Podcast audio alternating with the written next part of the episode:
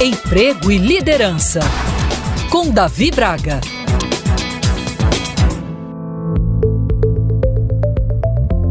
Como sempre, a Bíblia nos ensina relevantes questões que são aplicáveis em nosso dia a dia pessoal e profissional. Em Provérbios capítulo 6, entre os versículos 6 e 11, o tema da preguiça e seus impactos na vida das pessoas é tratado de forma bem interessante. Por mais forte que você seja, certamente já passou por algum estágio em que ela esteve presente. Quem nunca esteve com aquele dia com forte desânimo? Intensa ou moderada, mais frequente ou esporádica, a preguiça volta e meia aparece em meio à nossa rotina, atrapalhando nossas atividades, nossa produção e nosso trabalho. E nestes momentos, procrastinar, ou seja, adiar compromissos e ficar sem fazer nada, deixando tudo de lado, parece mais interessante do que as nossas tarefas.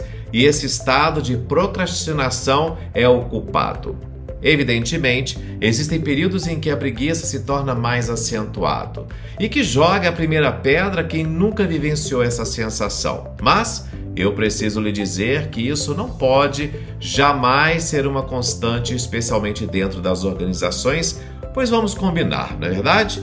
Não tem nada pior do que pessoas preguiçosas ao nosso lado no ambiente de trabalho, não é?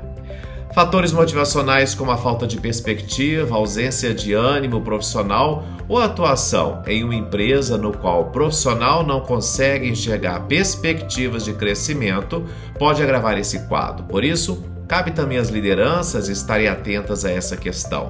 Por outro lado, Cada pessoa também é responsável por si e por perceber esses momentos e tentar alterar esse quadro. Afinal de contas, se é você quem define sua vida, ao perceber que está se tornando alguém preguiçoso, a decisão de mudar precisa ser sua.